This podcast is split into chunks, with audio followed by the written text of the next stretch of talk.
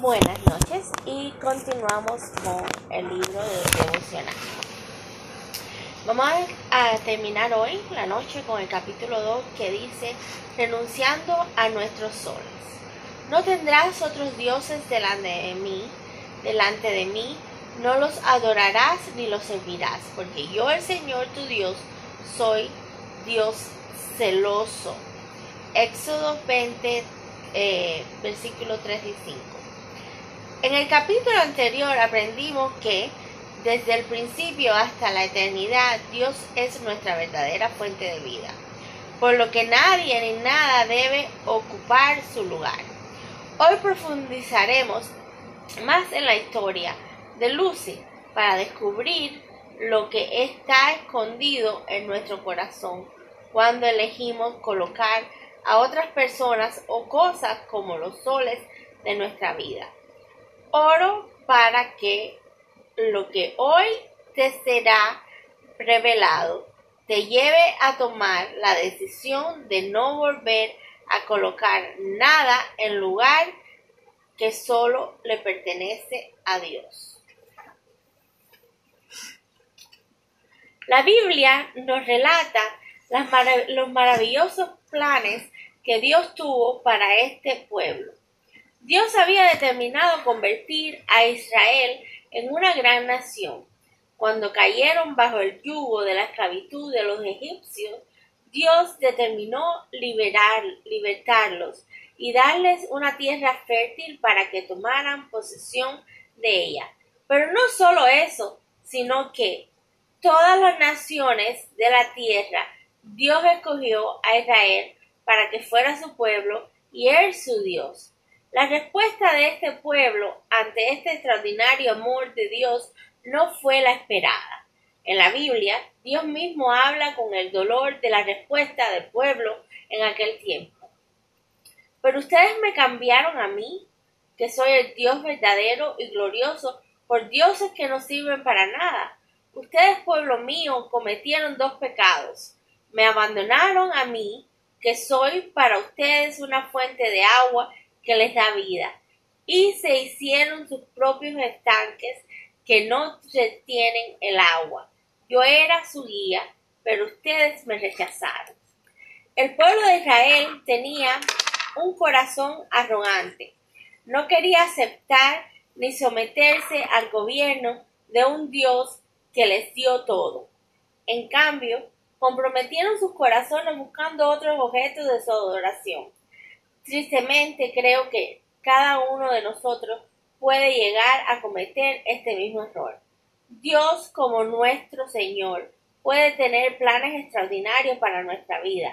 Sin embargo, nosotros huimos de su autoridad. En lugar de rendirnos a Él, buscamos personas a quienes amar con devoción y trabajos, a sueños a los cuales servir con pasión. Podemos incluso llegar a pensar que nuestros planes son mejores que los de Dios, que el sitio de vida que deseamos llevar más es más divertido que el de que establecer, establecer que establece Dios o que las personas que escogemos llenarán los vacíos que solo Él puede llenar.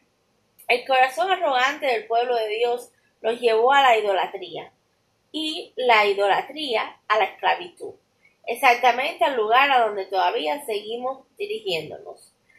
Antes, cuando no conocías a Dios, erais esclavos de dioses que no en realidad no lo son, pero ahora que conocéis a Dios, o mejor dicho, que Dios os conocéis a vosotros, ¿cómo podéis volver a someternos a esos débiles y pobres poderes y hacerlos sus esclavos. Dios nos revela algo poderoso en este versículo. Cuando nosotros colocamos algo o alguien en el centro de nuestra vida, nos hacemos sus esclavos. Literalmente, nos sometemos a poderes que nos esclavizan.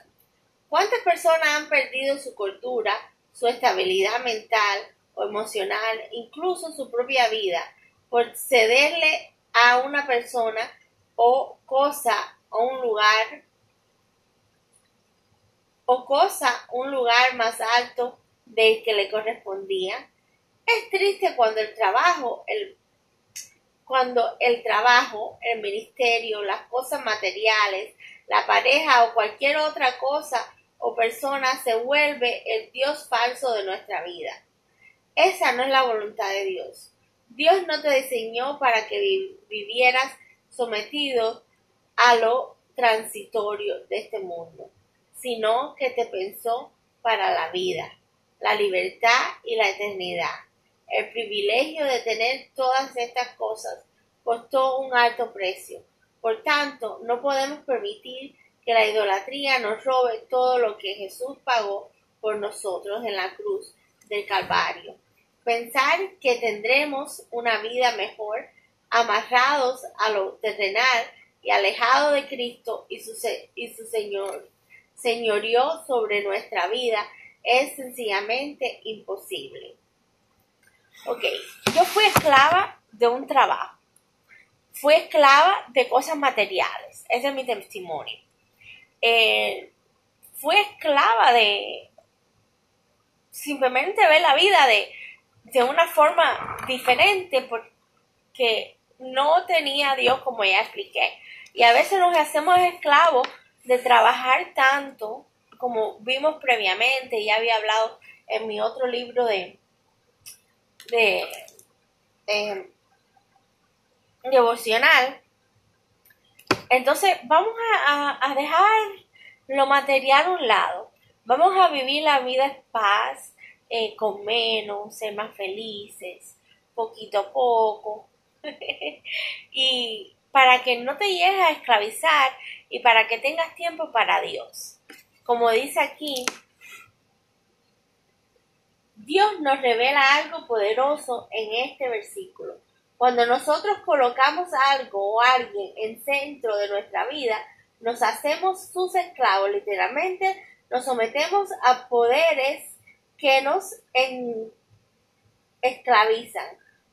Ok, ¿Cuántas personas han perdido su cultura, su estabilidad mental, emocional incluso su propia vida por cederle a una persona o a cosa un lugar? Yo perdí mi estabilidad mental.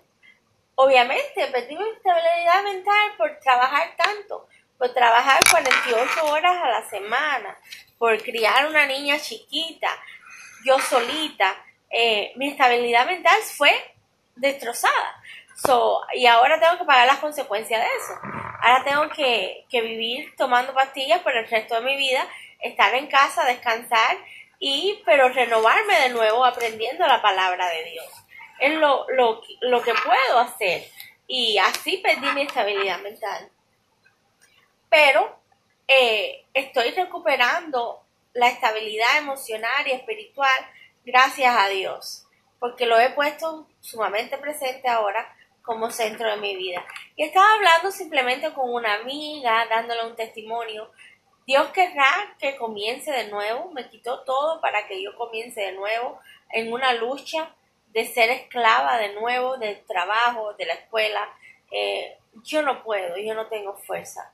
Eh, me dijo, no, a lo mejor lo que Dios quiere para ti, es una amiga cristiana como yo que vamos junto a la iglesia, a lo mejor lo, Dios te pasó todo eso para ti, para que tuvieras tiempo para aprender de la palabra de Él, para que no fueras, para que te dieras cuenta que eras esclava de, de muchas cosas y perdiste tu estabilidad mental debido a eso.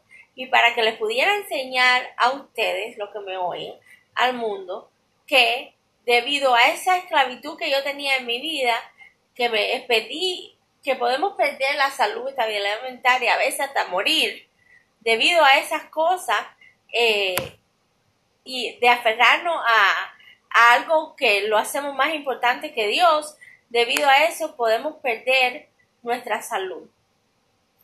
Eh, lo más importante y recomendado en este momento es poner a Dios como centro de nuestra vida. Y Dios primero y saber vivir con lo que podamos. Y saber vivir de una forma más feliz, más alegre, más contento, más apasionado hacia la vida de Dios. Y no solamente hacia la vida de Dios, poniendo siempre a Dios como centro de nuestra vida, pero hasta donde nos alcance lo que podamos hacer eh, y no ser esclavo ni de un trabajo, ni de una carrera, ni de una escuela, ni de mm, ni de las cosas materiales. Simplemente que nos alcance todo para suplir, suplir nuestras necesidades y siempre tener tiempo para Dios y ponerlo como centro de nuestra vida, ya dicho anteriormente. Así que vamos a orar. Les prometí un momento de oración em, en este momento y vamos a orar por aquellas personas que están eh, necesitadas en este momento y, y, que, y que la palabra de, de Dios llegue a ellos. Señor y Todopoderoso, en esta noche maravillosa que nos has regalado a cada uno de nosotros que nos encontramos en cualquier parte del mundo, quiero que pongas tu mano sobre esas personas necesitadas que necesitan de tu palabra, que necesitan de tu fe, que necesitan de tu espíritu, que se han convertido esclavos de cosas materiales, de dioses ajenos, de su misma esclavitud hacia las cosas que en realidad no valen la pena, que los pueden llevar a enfermarse y terminar en un hospital, Señor. Que aprendan de mi experiencia, que aprendan de mí y que tú seas el poder sobre ellos y el poder sobre todo. Que tengan trabajo, que trabajen, pero que sepan que solamente para suplir sus cosas necesarias y para vivir una vida sana y tranquila, no para llenarse de riquezas constantemente, para poder tener eh, cosas materiales, dejándote a ti a un lado. Vamos a ponerte a ti como centro de vida y aprender que debemos vivir para suplir lo que necesitamos y no para querer alcanzar las cosas que eh, en realidad eh, no necesitamos y son lujos que a veces nos apartan de ti. Pon tu mano sobre ellos, sobre mí, sobre mi familia y sobre todas las personas que te necesitan como centro de vida. En nombre de Jesús, tu Hijo amado. Amén. Con esta oración quiero terminar. Que Dios lo bendiga y, y linda noche. Que los ángeles los acompañen.